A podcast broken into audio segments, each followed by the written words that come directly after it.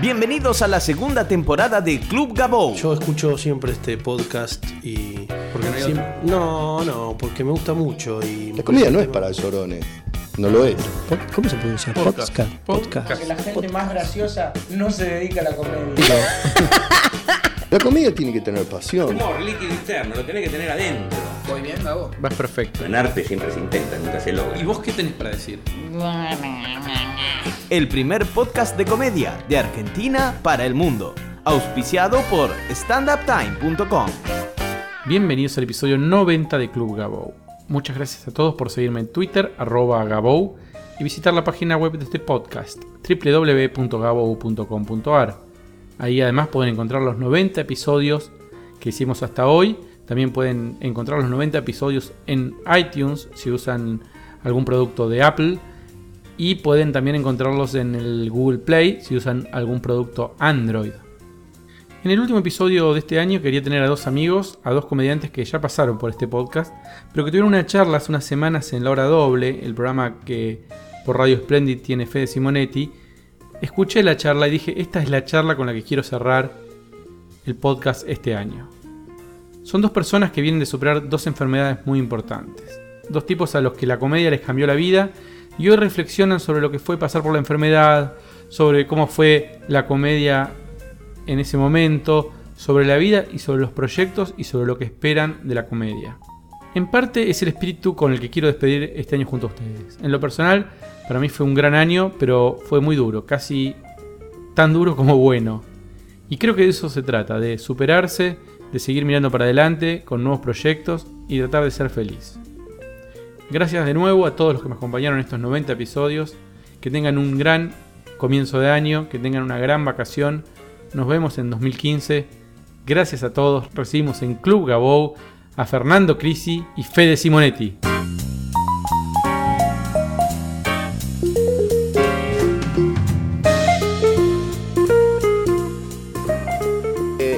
Con Fernando Crisi, guionista, Sí. comediante, más guionista o más comediante.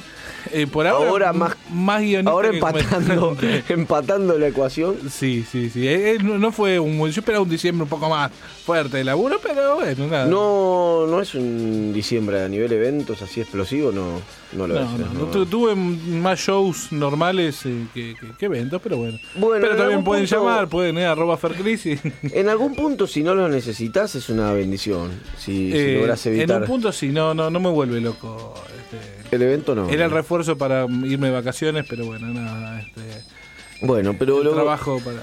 Lo que pasa es que lo que tiene el laburo independiente que con el tema de las vacaciones es que es que mm, se te combina no solo no ganar, sino también perder plata. Eh, es, entonces uno tiene que ganar el doble para la vacación, o sea, tiene que pagar la vacación y además mantener los gastos que tuvo durante la vacación. eh, es difícil. Sí. Es difícil. Sí. Es Así difícil, que- es Pero bueno, nada, este. eh, viendo, ahí salieron un par de cosas. Vamos a ver que, que, que da vuelta mm, para seguir trabajando de guionista. Ah, mira, perfecto. Guionista, productor, sí, sí, sí. ¿Te gusta mucho el humor negro? Sí, me divierte. Desde siempre. Sí. Y en el medio, en el interín, conociéndonos como amigos, colegas, y te agarraste la papa. Hablando mal y pronto. Sí. ¿Eh? ¿Qué- ¿Cómo era exactamente qué fue? Se llama eh, linfoma de Hodgkins. De Hodgkins, que es, es un tipo de... eh, de, de Eh, tiene que ver con la sangre linfático, que tiene que ver con los, los, los, los, eh, ganglios. Los ganglios, perfecto. Eh, mm, y de alguna forma hiciste la, la quimio y todo, y bueno, salió todo bien. De hecho, te dieron el alta hoy. Hoy, hoy, hoy fui a ver a la doctora, Qué me dijo, después de dos años de, de- de la última quimio, está todo Alta bien, total. me sacan el catéter que tengo puesto. Y, ¿Qué conclusión sacas de todo esto? Eh, a mí la verdad es que me, con el tiempo, ¿no? Este, lo, lo primero que me pasó es, yo, yo lo, lo- lo conté alguna vez, ¿no? Que es, eh, ¿por qué a mí? ¿Viste? ¿Qué, qué- qué- qué hice mal, no? Sí, O sí, sea, claro. ¿qué, qué pasó? Y después a ver, yo soy muy fanático de Negro Fontana Rosa. Ah, sí, claro. Y, y viendo unas cosas, escucho a Negro hablar de, de su enfermedad y dice lo mismo que yo, que es, ¿por qué a mí? Y su respuesta fue, ¿por qué a mí? No. Claro, sí, sí, ¿Por qué tipo- tengo yo distinto que no me puede pasar Claro, esto o cualquier otra cosa? Y dije, claro, sí, es así. Entonces, eh, la verdad es que tuve muy buenos médicos y eh, le mando un beso a Guillermina Remalle, que fue mi, mi doctora, que te saben llevar, ¿viste? Entonces, nada, si esto hacemos así, así, así, y mm, por, con suerte en tres meses cumplimos la primera parte y en cuatro ya por ahí dejamos de hacer la quimio y si no en seis y pero si esto lo hacemos rápido y tranquilos cada 15 y pasó y yo dije bueno nada me tengo la verdad es que no no no no puedo caer acá o sea no no tenía 37 años dije no bueno no puedo caerme acá. Y nada y yo creo que lo, lo- lo- lo digo con sinceridad el humor me, ayudó me ayudó para entenderlo a, mí y para para pasarlo por ahí y, tamizarlo y, me ayudó también porque una de las cosas que hice fue seguir trabajando como si, si no pasara nada. Este, yo estuve los, los cuatro meses que estuve en casa encerrado, todos los días laburando para radio, escribiéndole a, a Casela para bien levantado, este, escribiendo 20, 30 chistes por día. Que había un gesto lindo de Casela que vos me has contado. Él me llamó, me dijo, ¿qué necesitas? Y yo le dije, necesito trabajo porque tengo un montón de, de gastos. Si sabes de algo, chiflame. Y él me dijo, te pago yo. En realidad, primero me dijo, ¿te sirve tanta plata? Ah, eh, seguí, empecé a escribirme chistes para mí y cuando quise cobrar al primer mes, eh, me enteré que me lo pagaba el de su bolsillo. Este, que no lo hace cualquiera. No, no, obviamente. no lo hace cualquiera y me pagó durante cuatro meses eh, él de su bolsillo. No, un po- un poco más porque seguimos hasta hasta diciembre. Este, eh, me pagó de su bolsillo eh, el, trabajo. Y a mí escribir todos los días, saber que me tenía que sentar y ponerme a, armar este 20, 30 chistes de actualidad, me, sirvió para, para, estar atento con- y con la cabeza fresca y, y nada, y bueno, vos lo viste, yo, yo recu- recuerdo el primer chiste que escribí fue, bueno, 17 de julio me encontraron un linfoma, es de cáncer, y, y, y- y me acuerdo de un amigo en común, Gabo, que lo primero que hizo abajo fue putearme directamente, decirme no hagas esas cosas, te odio, este... Y yo le dije, no, bueno, así va a ser, acostumbrate porque va a ser así de acá adelante. de adelante.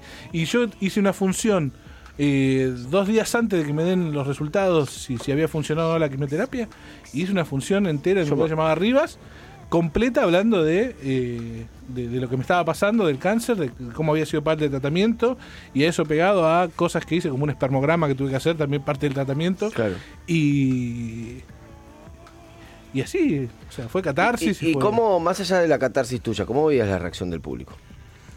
Mira, ese día yo no sé si por, este, por- por- porque le daba cosa o, o no, salió muy bien. Claro.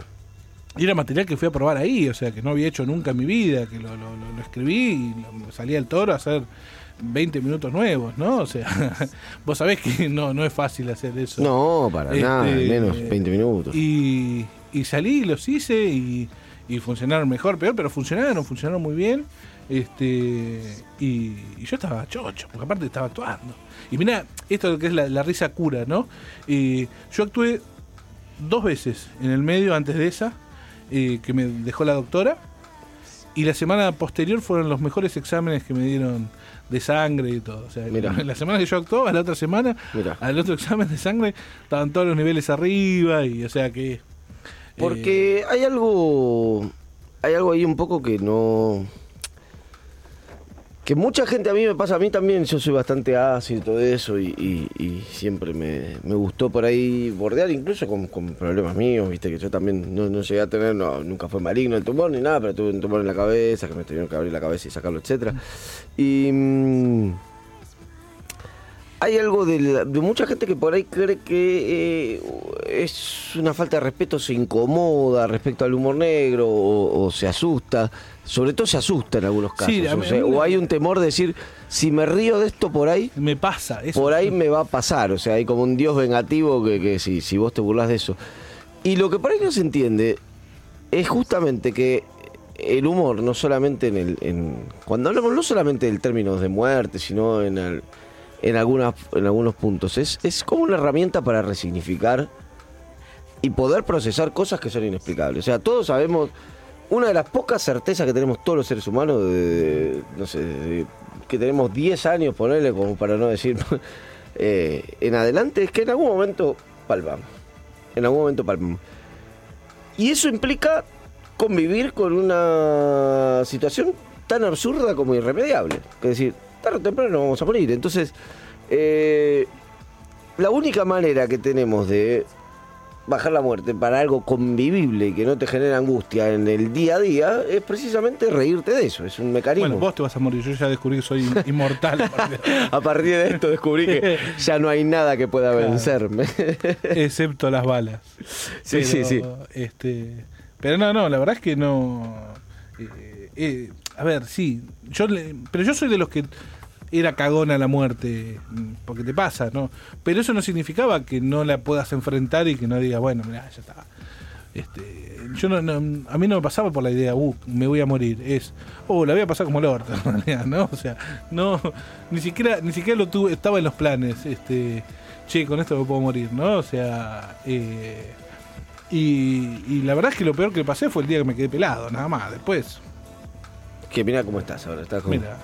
Este, Sí, ah, le quiero lo que al pasa- hijo de puta de, del- Pero no sé si te pasó, no sé si te pasó a vos. Eh, yo creo que igual la posibilidad de morirte en algún punto. La posibilidad, va. Yo siento que nunca pensé seriamente. eh, Hubo un- o sea, en, en- en- la enfermedad puntual que tenía yo, hubo un momento puntual que no, que no hubo cierta incertidumbre. Y eso, de alguna forma, cuando uno se enfrenta a la posibilidad concreta de morirse en una posibilidad abstracta, no es que por ahí tenía dos, seis, pensaba en mi cama, ay, que parece me muero. ¿no? Cuando vos ves, te cambia el esquema de valores de la vida. Te cambia el esquema de valores. O sea, qué sé yo, yo a veces veo tipos que por ahí uno da como triunfadores en la vida, todo eso, ¿viste? Tipos que por él se la pasan laburando todos los días, de las 6 de la mañana hasta las 3 de la mañana solo, se llevan mal con todo el mundo, se terminan peleando, están podridos en guita y no tienen que gastarla. Por ejemplo, el otro día me contaban intimidades, por ahí es cualquiera lo que estoy diciendo, pero intimidades de la vida de Tinelli. Me contaba una persona muy, muy, pero muy cercana a Tinelli. Y el tipo no puede salir de la casa. O sea, es como un tipo que tiene como una especie de prisión domiciliaria prácticamente.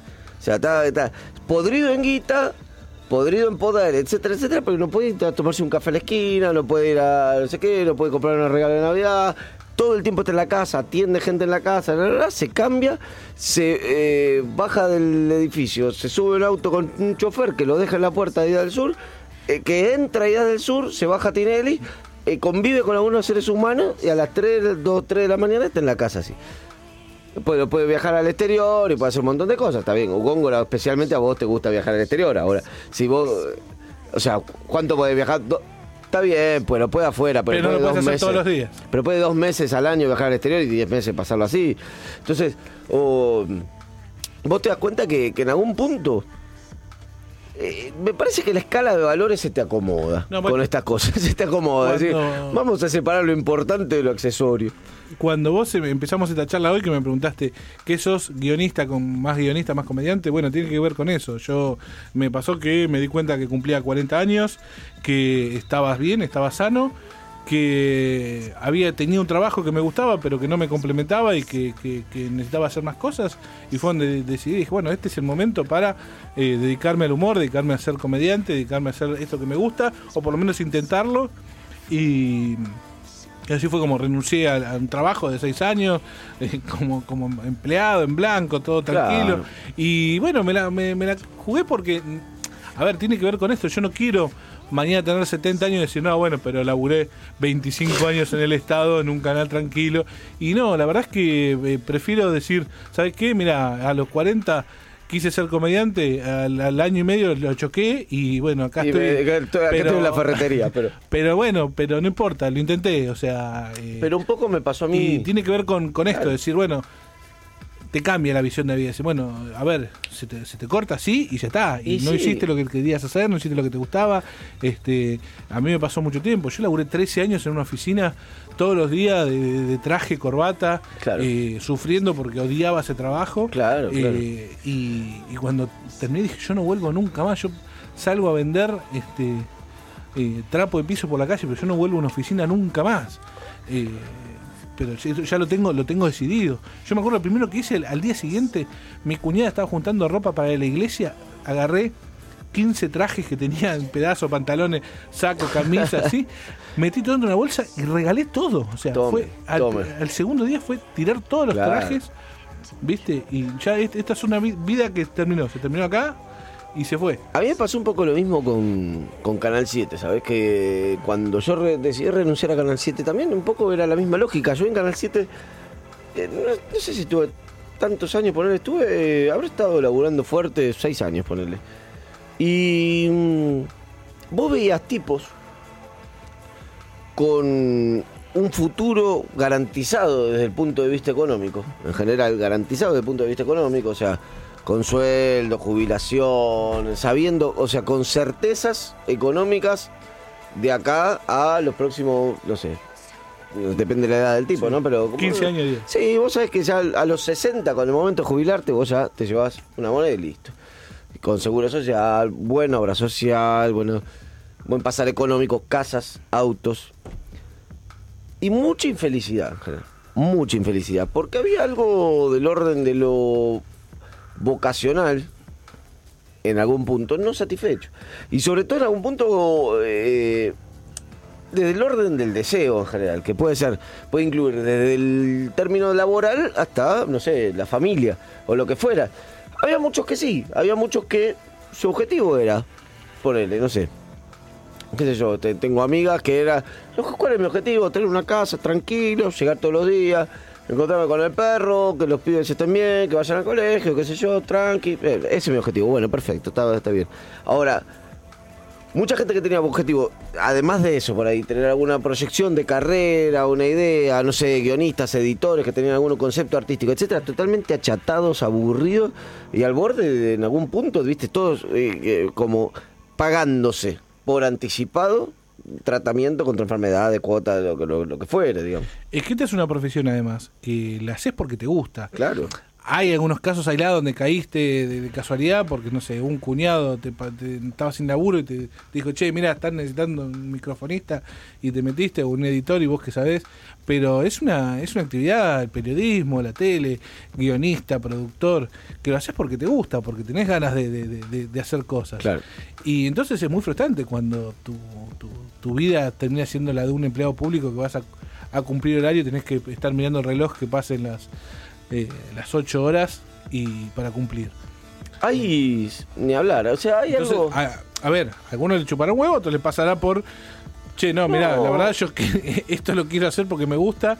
Digamos, para mí, a mí me pasa eso. Yo tardé mucho, yo en serio, yo tenía 15 años cuando fui a golpear la puerta de una radio en Santa Fe, donde vivía yo, a decir, macho, ¿qué hay que hacer? ¿Vivías? En San Jorge se llamaba la ciudad. Ah, mira.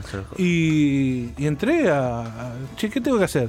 Y me dieron para cortar la- la- las teletipos y, recortar noticias y empecé a, a recortar noticias y de ahí empecé a musicalizar porque me gustaba la música y empecé a producir otro. Este, y yo tenía 17, 18 años y estaba conduciendo un programa de videos en el cable local de, de San Jorge porque yo quería hacer esto. Claro. ¿entendés? O sea, entonces cuando me tu- tuve 13 años que viví trabajando en una oficina para poder comer y mantenerme, mm, me estaba muriendo por dentro, ¿entendés? Claro. O sea, entonces por eso decidí no no no no pasar nunca más por eh, laburar eh, mientras pueda, obviamente, qué sé yo, esto- estamos No, hablando de, pero no- de no- cosas de cosas No este, tiene que ver con no negociar nada. No tiene que ver con no negociar nada. pero, Pero, tiene que ver con, bueno, ¿lo puedo hacer? ¿Están dadas las condiciones para que yo este, pueda hacer otra cosa que me guste más? Sí, bueno, dale, vamos. Perfecto, claro. Vamos a hacer otra cosa. Claro. Así que si me quieren contratar, me pueden encontrar. Ahí sí, hago humor, eventos de casamiento, hago todo el material del Sí. cáncer, te lo hago Doy en la fiesta de fin de Doy año. sesiones a domicilio, cuido abuelo, todo lo que haga falta. ¿eh? Bueno, alegría. eh, sí, sí saber, sí saber un poco. Seguir el deseo, seguir el deseo, cualquiera que fuere. Eh, esa es la recomendación por ahí. Cualquiera que fuere, ¿viste? Si tu deseo es tener una familia, estar tranquilo, perro, está buenísimo. Si tu deseo es comprarte un velero, está buenísimo. Pero el problema es cuando vos crees que tu deseo es ganar un montón de plata. y tenés como ese norte. Y, y al final, viste, después te terminás pegando palazos. Y hay, hay mucho, mucho miedo también. Mucha gente que, que por ahí no reacciona con el miedo. Entonces está qué sé yo, me parece que por ahí un poco de ese tipo de enfermedades te ordena. Te ordena, en un momento te ordena, ¿viste? Te dice, ¿para qué es lo importante Claro, y lo totalmente, accesorio, ¿viste? ¿Qué es lo totalmente. importante? Vamos a ver, para, para, usted es una cachetada de la vida, ¿viste? A, a- a escucharla, a escucharla. Proyectos, Crisi, cuénteme de Eh, proyectos. bueno, eh, proyecto un, infarto para la proyectos. semana que viene. que- No, porque hablábamos de la muerte, hablamos de toda esa eso, tragedia, la quiero, quiero un incertidumbre. infarto para la semana que viene. Ahora, ahora vamos a hablar de incertidumbre. Eh, Ah, Ahora renunciaste, o renunciaste, o por lo menos flexibilizaste tu situación Sí, laboral sí, como sí. guionista. Apuntaste al futuro, dijiste mi futuro de comedia, va por acá, va por allá. ¿Y hacia dónde vamos, Cris? qué buena pregunta. Contame, ¿Querés contame que- hacia dónde vamos. Voy a por- llamar a mi psicóloga ahora. de- de- no, no, no, no, no. Vos- yo voy- hoy llamame a mí, psicóloga, doctora Simonetti. decir. Eh, que es una buena pregunta, porque eh, parte de, de- de largarme en esto tiene que ver con, con un desafío que tiene que ver conmigo también de, de- hacer cosas, ¿no? O sea, esto me gusta mucho, pero. Y, a ver, es algo que descubrí que no me pasa a mí solo, ¿no? A muchos que te, te agarra esa, esa, esa paja infernal de, de ponerte a laburar, a escribir, a, a, crear, que por ahí tenés un montón de ideas en la cabeza, un montón de cosas dando vuelta, pero te, cuesta sentarte y ponerte a hacer. Y, y bueno, parte de la incertidumbre era, bueno, ¿cómo hago para cumplirlo? ¿Lo puedo cumplir? ¿Lo puedo hacer? Y bueno, largate. O sea, cuando te empieces a cagar de hambre vas a empezar a moverte un poco, ¿no? O sea, eh, tiene que ser así y bueno, que sea así también, ¿no? O sea, eh, largarse y ver qué, onda, qué, qué sale. La verdad es que hay proyectos, hay, hay uno que estoy puteando porque me, me- me significaría poder irme dos meses a trabajar en el sur, este, haciendo un programa de televisión, actuando y ayudando a producir y, y por cuestiones de tiempos me parece que, que se va a complicar, pero Ah, mira. pero tengo, tengo muchas ganas de, de- de- de hacerlo porque también es un desafío para mí ponerme como, como productor de un programa y, y, y laburar desde el otro lado. Eh, es un, un programa así, como me, me dice mi amigo, esto es muy bielcista, necesito que todos se pongan la camiseta y se hagan a defender, ¿Crees? a correr y a tapar y va a ser eso y, y la verdad es un gran desafío, pero, pero incertidumbre tengo un montón, todos. Tengo el culo lleno de preguntas. ¿Crees que existe el éxito? O sea, viste, yo en algún momento, va, todos en algún momento soñamos con el éxito, por ahí. La fama, el ser famoso o el... Son dos cosas distintas, ¿eh? No, por eso, por eso, por eso. O sea, eh, no, la fama, me, es, me es- es refiero al filosófico, éxito. es filosófico, pero No. son dos cosas distintas. Hay como dos cosas distintas que son éxito y otra cosa es prestigio. Y otra cosa es fama. Eh, puede ser una estrella fugaz, ponele. O sea, tipo.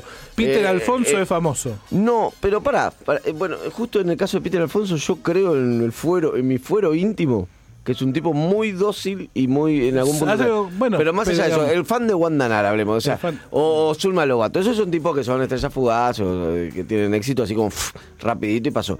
Pero más allá de eso, en algún momento, yo me acuerdo cuando yo tenía 17 años, o 16 años, 16 años, estaba en el secundario. Estaba mirando un partido de Newells que jugaba eh, a la tarde, a la tarde, a la noche de sábado, con mi hermano. Antes de salir, haciendo la previa, qué sé yo, jugaba un partido de Newells contra no sé quién. Y debuta Manso, ¿no? el jugador Manso, que ahora debe estar cerca de retirarse porque tiene mi edad, tiene 36 años. Eh, y debuta Manso, y me acuerdo que nos miramos con mi hermano mellizo, y dijimos, ya fue, ya fue. Lo de jugar en primera, ya fue, ya descartamos. eh, ya se- ¿Qué descartamos hasta ahora? A esta altura de la vida, digamos. A esta altura Galán de televisión. No, yo ya lo, lo descarté. eh, eh, estoy esperando, dije, si, si me marcan un poco más los abdominales, pero no lo conseguí. No, olvídate. Que... Listo, perfecto. No, vos es que. A ver, eh, me hubiese gustado, por ejemplo, así pensando, jugar mucho tiempo más al rugby. Eh, era, era esas cosas que te salen bien, digamos. Sí. Yo para, para el fútbol, por ejemplo, soy horrible. Pero hablemos de Pero- comedia, no, no, de, Ah, las bueno, cosas, no, de las cosas que usted hacía hace mil años, es una cosa que No, está bueno, actuando en la actualidad. Pero eh, yo lo- el otro día lo, lo- lo discutía con, con un amigo. Esto puerto decía de ser exitoso, de ser. Y yo siento que tuve éxito hasta ahora, ¿no? O sea, creo que varias de las cosas que me propuse las, las conseguí. Las cumpliste. Este. Puedo decir que estoy viviendo de- de- del humor, ya sea escribiéndolo para, para, para laburar con, con otros, este, o haciéndolo arriba de un escenario. Eh, puedo decir que vivo del humor, que vivo eh, de, de trabajar de lo que me gusta, porque más allá de que haya renunciado a mi trabajo, el trabajo me, gusta y, tengo esta cosa ambivalente de irme porque dejo amigos y dejo un trabajo que, que- que también en, en un punto me, me- me gustaba. Eh, tengo una linda mujer, tengo, la verdad es que no me siento, eh, no, no siento que haya perdido, que me esté todo mal. No, no, es que todo mal en, ese, no. eso en ese sentido siento que, he tenido éxito. Famoso ni en pedo, o sea. Claro, el techo. ¿Dónde va el techo? ¿Dónde está el techo? Yo no, no, no, yo no, no, no me pongo techo. La verdad es que si, si me dejo guiar por mi cabeza, yo quiero llenar un Luna Park como va a hacer, o como Coco hizo Silly. Coco Silly Claro. haciendo un show de humor. Quiero, yo quiero llenar Gran Rex. O sea, eh, la vez pasada eh, también que, tuve así como una controversia en, en- en Facebook que es, yo quiero todo. O sea, a mí déjame enojarme cuando yo no puedo estar en Ciudad Emergente cerrándolo para 2.000 personas, o no puedo estar en Comedy Central, o no puedo estar... Yo quiero hacer todo, ¿entendés? Después me tranquilizo y digo, bueno, ok, no puedo por acá por esto y esto, no puedo acá por esto y esto, pero yo en el momento, yo quiero todo, ¿eh? yo voy por todo. Eh, yo, vos lo dijiste también en el momento, Sí, sí, sí, eh, sí. yo quiero ser el mejor comediante de todos, yo también, ¿entendés? Y bueno, seré el segundo en todo caso, eh, si vos vas primero. Pero yo voy por todo, yo después me siento y analizo y digo, bueno, ok, sí, no estoy para ir al Festival de Nueva York como hizo Manera Pichot por un montón de cosas. Hoy no, hoy no. Pero dame un par de años. Claro. Yo lo voy a buscar, ¿eh? O sea, yo voy a buscar ahí. Eh, no estoy en Comedy Center. Bueno, no salí. Bueno, qué sé yo. Pero voy a buscar, ¿eh? Yo el año que viene, o el otro, o el otro, lo voy a estar buscando. Yo lo quiero hacer. Yo, yo, mi, yo no, no, no, no me busco un techo, ¿eh? ¿Qué, O sea, qué porcentaje de responsabilidad crees que corresponde a vos? ¿Y qué porcentaje de responsabilidad crees que le corresponde a, a- a los factores externos? Yo creo que hay un mal... si me preguntás, entrada, eh, la culpa Porcentaje. siempre del otro, ¿eh? Claro, pero, eso pero, es- eso- es- eso es algo que, que- Claro. que- que fui aprendiendo con el tiempo. Eh, la responsabilidad, la verdad, es toda mía. toda mía. Eh, tampoco creo que sea toda No, tuya. después, después lo que pasa es que lo- los otros creo son factores donde vos te cuesta más manejar. Yo no, no, no puedo eh, hacerme más amigo de alguien o, o pretender ser amigo de alguien para que me tengan en cuenta para algo o este eh, de un día para otro aprender, no sé, pues, inglés para irme a, a- a trabajar. Claro. O sea, hay cosas donde eh, no, no, son más imponderables, ¿entendés? O sea, que vos le caigas justo bien a tal persona y vayas a un casting y que ese casting te, te, te, te lleve a un lugar eh, importante y es, es un poco de suerte. Eh, Es un poco de suerte. y son imponderables. Laburar de esto es, su- es- es también un poco de suerte. O sea, cuando yo yo tuve 15 años tratando de entrar a laburar en televisión y en radio y ganarme el, el mango con eso. Y me costó un huevo. Hasta que un día un tipo me dijo, che, mirá, Víctor Wolf, haciendo un curso con él. Porque yo escribía humor, pero fui a hacer un curso y me dice, ¿cómo no estás laburando en tele? Y bueno, no me preguntes a mí, si fuera por mí yo estaría laburando. Y él me consiguió mi primer trabajo. Y bueno, y ahí no paré más. O sea, yo sabía que necesitaba una oportunidad para demostrar que Claro. lo podía hacer. Bueno, pero justo estaba tomando, pero también hay una cosa que pero tiene que ver con la ese acción momento tuya. de suerte. Sí, pero es un momento de suerte que también se condice con haber elegido tomar un curso con él. Pero yo no sabía que él me iba a dar el test. No, no lo sabías, pero Más, de hecho. antes de eso- bien, no lo sabías, pero si no lo tomabas, no lo tenías. ¿Entendés? O sea, hay como una. Hay, de alguna forma, una parte de, la, de, la, de lo bueno que salió que tiene que ver con accionar. Y una parte de lo bueno que tiene que ver con el contexto. O sea, yo creo que hay como una combinación de cosas. Mira, antes de eso me salió una chica que estaba haciendo el curso con nosotros. El novio trabajaba con Pergolini y me llamaron para hacer. Mario hacía unas aperturas. este, bueno, en este edificio no sé, la apertura con los dos locutores. Y yo escribí dos, dos lo puedo decir, dos de, las, de esas aperturas que se al aire las escribí yo.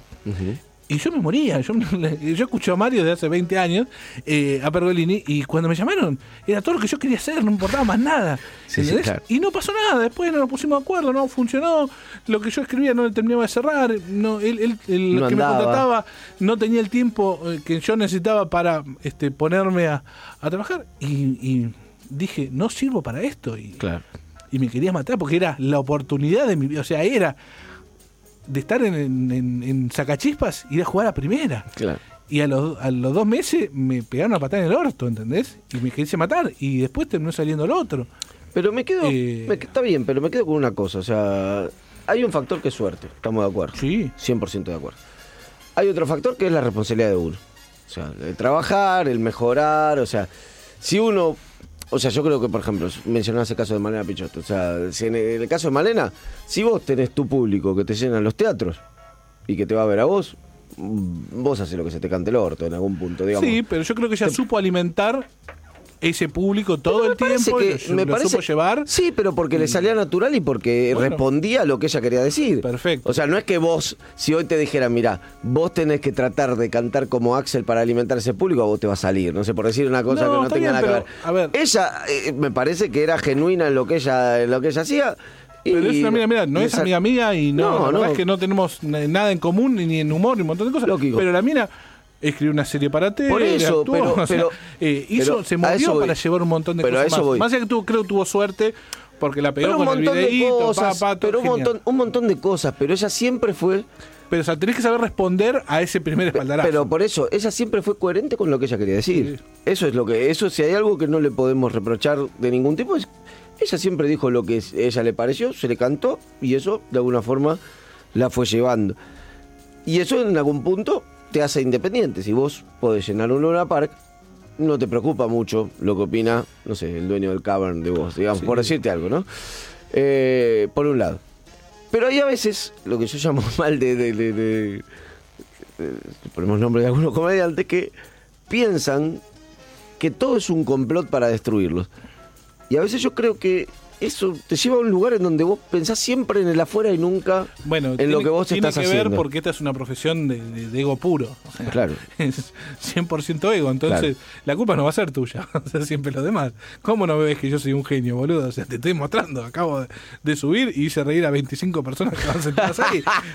¿Cómo no te diste cuenta, boludo? O sea, ¿Cómo llévame no a Mar del Plata que- ya. ¿Entendés? que estoy O sea, para romperla en el Madison Square Garden y acabo de hacer reír a 25 en Sarandí. ¿Entendés? O sea, nos pasa eso. Pero bueno, es, es entender un poco y bajar y entender Sí. que, bueno, sí. Pero, eh, cuesta, cuesta. Y a mí me cuesta un No, y hay algo que tiene que ver, Yo sí. he tenido 10 millones de, de berrinches que, que conmigo y con los demás diciendo, ¡ah! Pero hay algo que tiene que ver con el vacío. Te voy más Se al me fondo. pasa después. Te- pero te voy más al fondo. Hay algo que tiene que ver con el vacío. Hay algo que tiene que ver con el vacío. Agarrar y hacer una apuesta. Es decir, in- ser introspectivo, ¿no? En el arte que uno tenga, llamémosle arte entre comillas, si queremos a la, stand-up, a la comedia, pero en lo que fuere, digamos, en la pintura, en lo que fuere.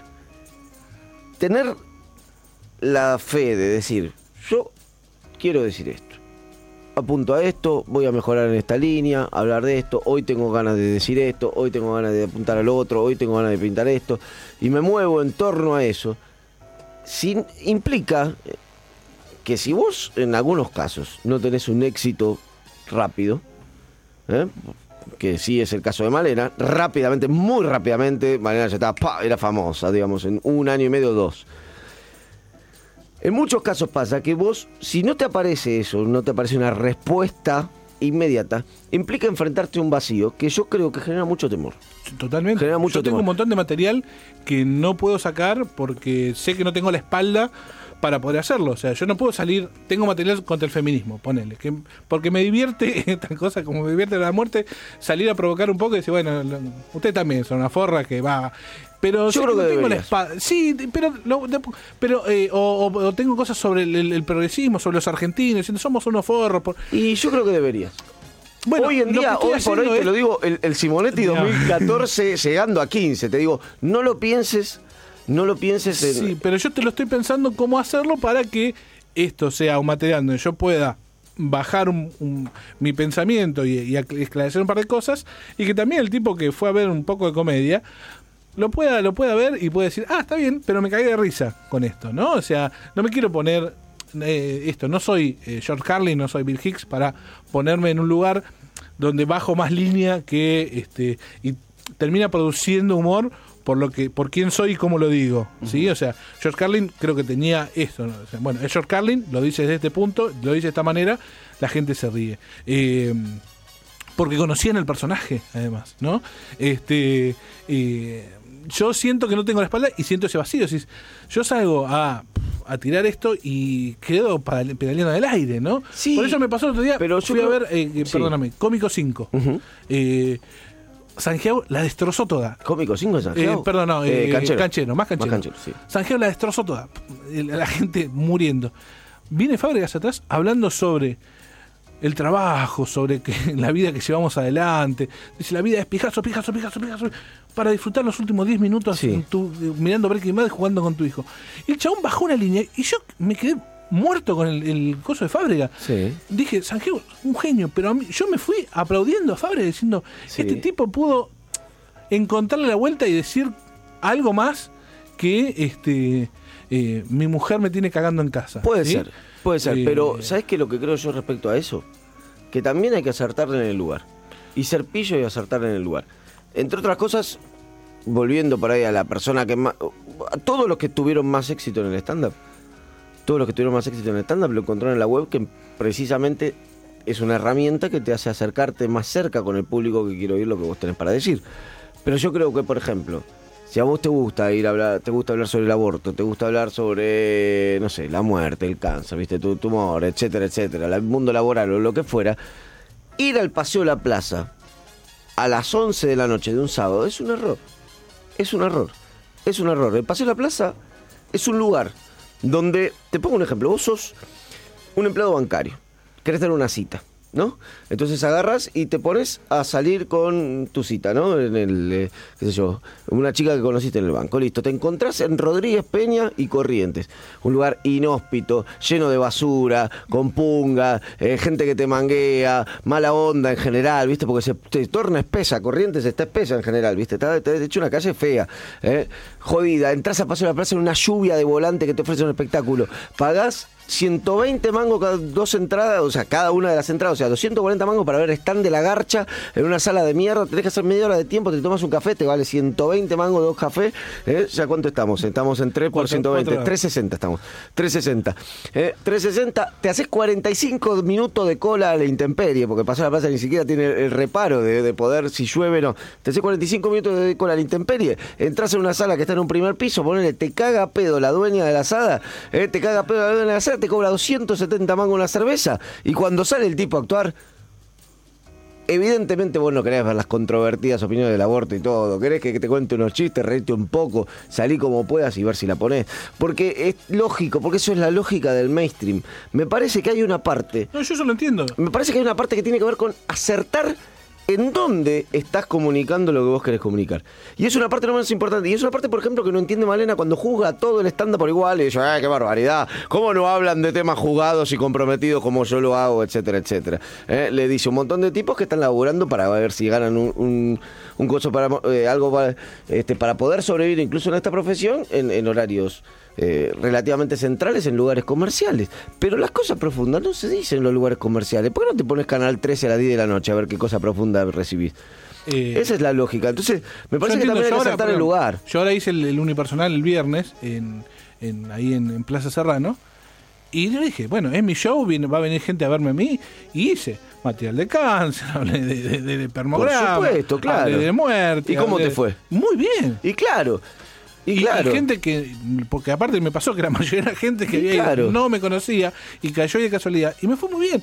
Pero, digamos, pero también esto entiendo, yo entiendo que era otro lugar, era, bueno, mi unipersonal, este soy yo y esto es todo lo que tengo para decir. Y empiezo con la boludez hablando de, de- de- del yogur para hacer caca, pero en el medio te hablo de esto. De cáncer, de cómo somos. Sí, de lo, de la que se te de cante, religión. De lo que se te este, cante, digamos. Pero esa, esa es la diferencia en realidad de decir. eh, eh, de, de poder decir, mira, digo lo que quiero y vivo de esto o vivo de esto. Yo creo que, que, que sí. como un laburo Yo estoy armando ahora un, un monólogo para hacer eventos nada más. ¿Entendés? Es otra cosa, no, pero el, armando- el evento es otra cosa. hacer un evento- El evento es nuestro laburo de oficina. Claro, es- por eso. o sea, el evento es un- este, porque está muy bien Arjona, pero pero después me, me pasa que me putean, porque viste, digo, digo, Y lo peor es que no, no es que te putean, sino que te despersonaliza. O sea, el evento es el laburo de oficina. entonces, o sea, el- pero eso yo eso ya lo, lo, lo, lo- entendí, pero sí, me- yo tengo hoy el problema de eh, qué material usar en, en cada lugar. es que eso es lo que te digo. Y- no, pero está bien tener ese y decidí, problema. bueno, hay lugares donde sale milanesa con papas fritas. Este, Ese, es que está y- bien tener ese problema. bueno, acá hago los grandes éxitos hoy, tengo 25 minutos, 20 Sí, de grandes éxitos y, Tomen. y bueno, y hay lugares donde experimentas un poco más, donde vas a Duncan, vas al Jam, vas a lugares donde, bueno, Claro. sí, probás y decís, che, hablemos de la inseguridad, ¿viste? Esta mina que te dicen, eh, no zafanes, nadie hace nada. Y vos decís, Está buenísimo enfrentarse a ese problema. Yo creo que el problema, el problema también es encontrar el lugar donde ser libre. El lugar donde ser libre es a lo que se te cante, digamos. Es, es lo más difícil. decir, bueno, y bueno. Y, y- pero sí creo que hay que apostar. Una de las apuestas también es esa. Es decir, pero me la juego acá, ¿viste? Acá puedo encontrarme con. Hay muchos pasos, hay muchos pasos. Para mí, un paso importante es identificar a qué público le hablas.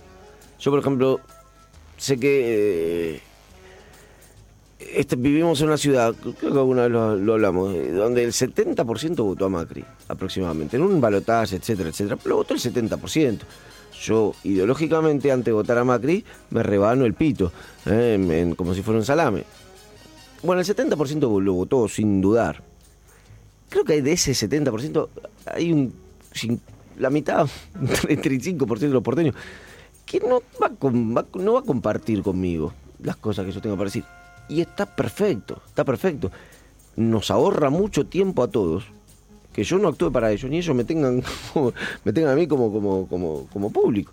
Eh, y creo que eso te ahorra mucho tiempo en la carrera. Me parece que decir, bueno, elijo esto, hago esto, me muevo con este público, elijo para acá, laburo con esto, laburo de esta forma, pero gano espacio de libertad y en el medio sobrevivir, entre otras cosas, como se puede, obviamente. Yo creo que llenarte de guita y ser, estar en el off son dos cosas que no, Sí, no van sí, de la no, mano, no claro, no van de la mano. Entonces, bueno, pero si te gusta, bancate eso, bancate eso. Si te gusta el humor, bancate la premisa. bancate la premisa. Se nos fue la hora. Sí, Cris. así que bueno, yo hago lo que quiero. Igual si me quieren contratar, arroba Fercris. A ver, tenemos que elegir entre todos los que participaron. arroba Fercrisi. Arroba no es Cogorto. Ah, Cogorto. ¿Por qué Cogorto? Dice. Cogorto era, era un personaje que hizo en un momento eh, Tortonese con Udar Pilleta y, y, Urdán Pilleta, y sí. Gasa- y cuando Ur- estaba con Ahora quedó Urdán Pilleta, ¿no? Urdán Pilleta. con, con Sí. hace un montón que hacía como una especie de estúpido. Y nosotros teníamos un, un cuñado que, que eh, un novio de mi hermana que era muy estúpido, le decíamos Cogorto, porque se llamaba así el personaje. Porque era muy buena gente. Y siempre me quedó el Cogorto y me y cuando tenía que buscar un nick en, en Twitter dije, bueno, vamos por Cogorto. Vamos con Cogorto. Bueno, Fer, ha sido un gusto maravilloso eh, tenerte No, la acá. verdad que- Eh, la verdad que es, es- es hermoso. Quiero que sepas que eh, ¿Viste estas cosas que decís que hay que ir a buscar? ¿Cómo fue? ¿Qué te dije? ¿Cuándo me vas a invitar a tu programa? Sí, ¿Eh? pero. ¿Viste? Sí, yo, yo no, no suelo pensar, ¿sabes qué? Tengo miedo. Ya sé, ya sé por dónde venía lo tuyo, pero digamos, esto, ¿no? De salir a buscar. Decís, vamos, hay que salir. Yo creo que es una combinación de cosas. Salir a buscar y, encontrar en dónde, ¿viste? Y en dónde buscas, etcétera, etcétera. Así que nada, un gusto, creo que una charla. Ya Gabo nos ha dicho que, que, que le gustó mucho la charla y que quiere que le- ver si lo publican en el podcast. Así que, ¿Cuánto le podemos cobrar? qué sé yo, derecho de autor. ¿Cuán- ¿Cuánto se está cobrando esto, góngolas? Nada, bueno. Muy bien. Eh, Bueno, gracias por la invitación. No, por supuesto, gracias. Eh, estuvo Darío Góngora en la operación técnica. Voir les musiciens, voir les magiciens qui arrivent bien, voir les comédiens, voir les musiciens, voir les magiciens qui arrivent. Les comédiens ont installé leur tréteau, ils ont dressé leur estrade étendue des calicots. Les comédiens ont parcouru les faubourgs, ils ont donné la parade à grand renfort de tambour. Devant l'église, une roulotte peinte en vert, avec les chaises d'un théâtre à ciel ouvert, et derrière eux comme un.